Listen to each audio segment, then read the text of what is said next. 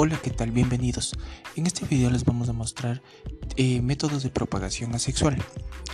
¿Pero qué es eh, propagación asexual? Es la producción de una planta a partir de una célula, un tejido, un órgano o parte de una planta madre.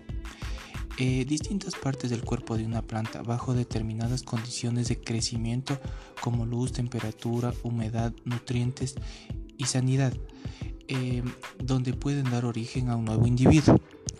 Eh, hay ciertos métodos de propagación asexual, pero yo escogí el que es por propagación de injertos. ¿Pero qué es un injerto? Eh, son segmentos de plantas que se adhieren a otra eh, receptiva más resistente o de mejores características, como los cítricos, frutales o rosales. ¿Pero qué es un injerto? El injerto es un método de multiplicación que consiste en unir yemas de una determinada variedad o cultivar sobre una estaca de otra variedad o otra especie de la misma familia botánica. Con tolerancia normalmente a problemas de suelo, porciones de las plantas de manera que formen un solo individuo. A continuación vamos a realizar un injerto de un aguacate. Nos vamos a dirigir hacia una planta de aguacate, pero para eso vamos a, utilizar la tijera de podar, pero previamente desinfectada con alcohol. Nos dirigimos hacia el árbol, en donde vamos a escoger un fragmento de, del tallo, pero que debe estar con las yemas que están en pleno desarrollo. Esto, es, esto quiere decir que son nacimientos nuevos de, hojas, permitiendo así siendo y siendo un, un, un, fragmento, adecuado para, para realizar el injerto en otra planta. Teniendo en cuenta que vamos a escoger el fragmento de tallo de una planta de aguacate injertada, que se puede realizar igual eh, injerto, vamos a escoger para llevarlo a de manera que, que ya produce productos. Al escoger nuestro fragmento de la planta de aguacate injertada, nos dirigimos hacia una parte donde tenemos nuestros siguientes materiales para realizar el injerto. Tengan en cuenta que vamos a realizar un injerto de la misma especie, o sea, es decir, aguacate con el aguacate. Eh, ya escogida nuestra rama nos dirigimos y donde vamos a utilizar los siguientes eh, elementos para poder realizar un injerto. Necesitamos es alcohol, algodón, tijera de podar, eh, un, estilete o bisturí y también una cinta de injerto para envolver el injerto. A continuación, primero debemos limpiarnos con alcohol nuestras manos para evitar enfermedades en el tallo. Procedemos a limpiar la tijera y cortamos una parte, pero claro, deshojando las hojas de nuestra planta de aguacate. Eh, medimos a dónde va a realizarse el injerto con nuestra muestra escogida de la planta de aguacate. Procedemos a cortar con la tijera de podar previamente limpiada con alcohol. Luego nos dirigimos a coger el, estilete, donde igual vamos a, a, desinfectar y vamos a realizar un corte lateral en el tallo de nuestra planta de aguacate. Vamos a realizar más o menos de un centímetro a un centímetro y medio, eh, teniendo mucho cuidado.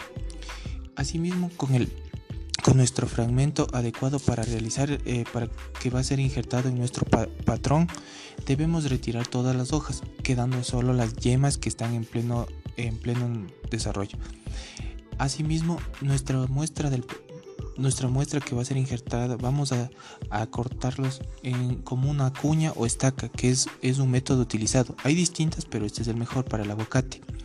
Cortamos en forma de una de una lanza o púa con mucho cuidado y procedemos a insertar en la parte del, de nuestro patrón del tallo de, de aguacate. Con mucho cuidado vamos a envolver, vemos que se encaje perfectamente y envolvemos con nuestra cinta de injerto. Tenemos que envolver de la mejor manera para evitar contagios o bacterias. Al momento de apretar con, con la cinta de injerto, tenemos que al final eh, amarrar con una pequeña cuerdita para que no se zafe nuestra, nuestra envoltura y así evitar nuestra, que se llegue que se ingresen bacterias. A continuación vamos a, tomar una, una, funda, puede ser de la normal o la que tiene sellado de seguridad, pero siempre y cuando limpiando y desinfectando. Vamos a rodear todo el tallo patrón y envolverlo para que evitar la deshidratación de nuestra planta. Y aquí les presentamos un método de propagación sexual asexual de, de, eh, de una planta de aguacate. Muchas gracias.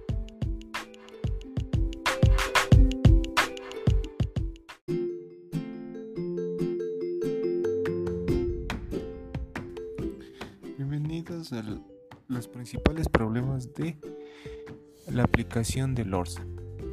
El colectivo agrario conjuntamente con otras organizaciones advirtieron sobre algunos problemas que la ley presenta, como por ejemplo sobre la biocombustibilidad.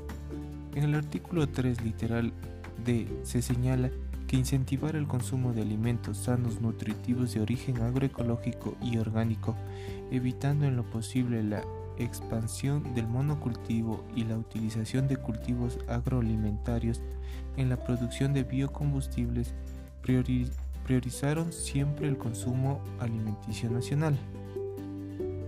Consideramos que una simple regulación a los biocombustibles tal como se propone es insuficiente.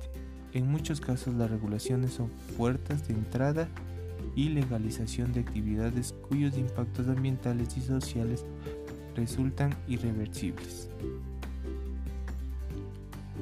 Otro artículo y tema sería sobre el ecosistema del manglar.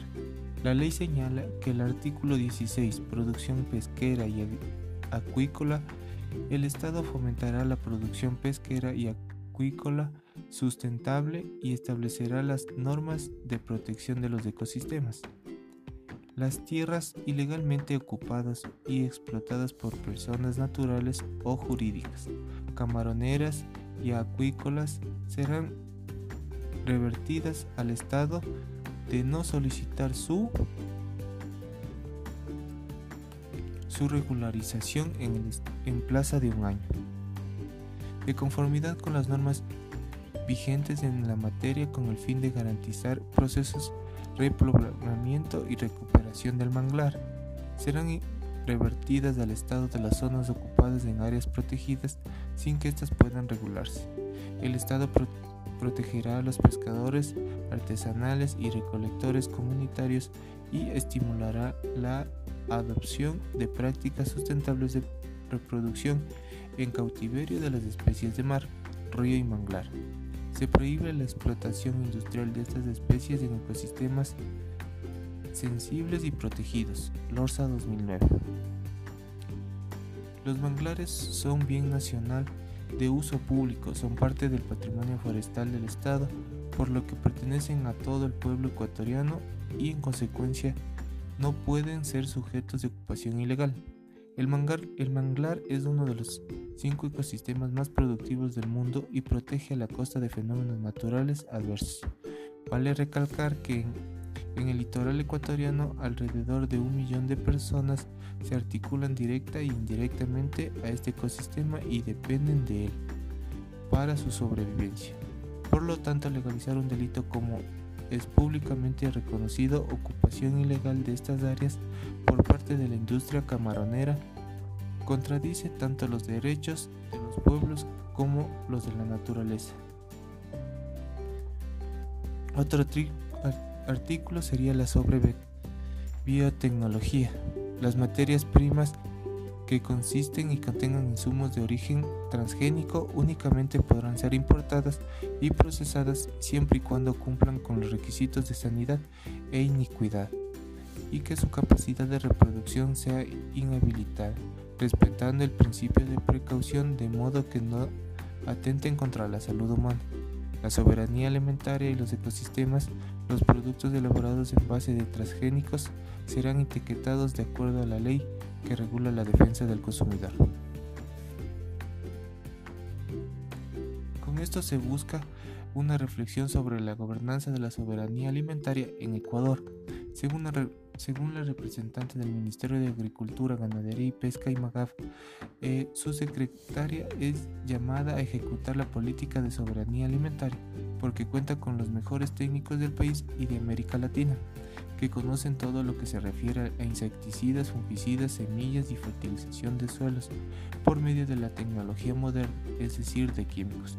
Esta afirmación categórica fue hecha en una reunión de Evaluación de la Ley Orgánica de Régimen Soberanía Alimentaria, LORSA, expedida por la Comisión Legislativa el 17 de febrero. Esta percepción de una fusión del, del MAGAP no solo que revela el desconocimiento de las orientaciones de la soberanía alimentaria, sino además la voluntad de los funcionarios de este ministerio de asumir la, la rectoría y la ejecución de la nueva política y soberanía alimentaria. Estos deseos recibieron fuerte espaldarazos de parte del veto parcial presidencial a la LORSA, pues de nuevo eliminó el Consejo de la Soberanía Alimentaria. Esto busca mejorar las técnicas y gobernanzas de distintas participaciones y controles. Gracias.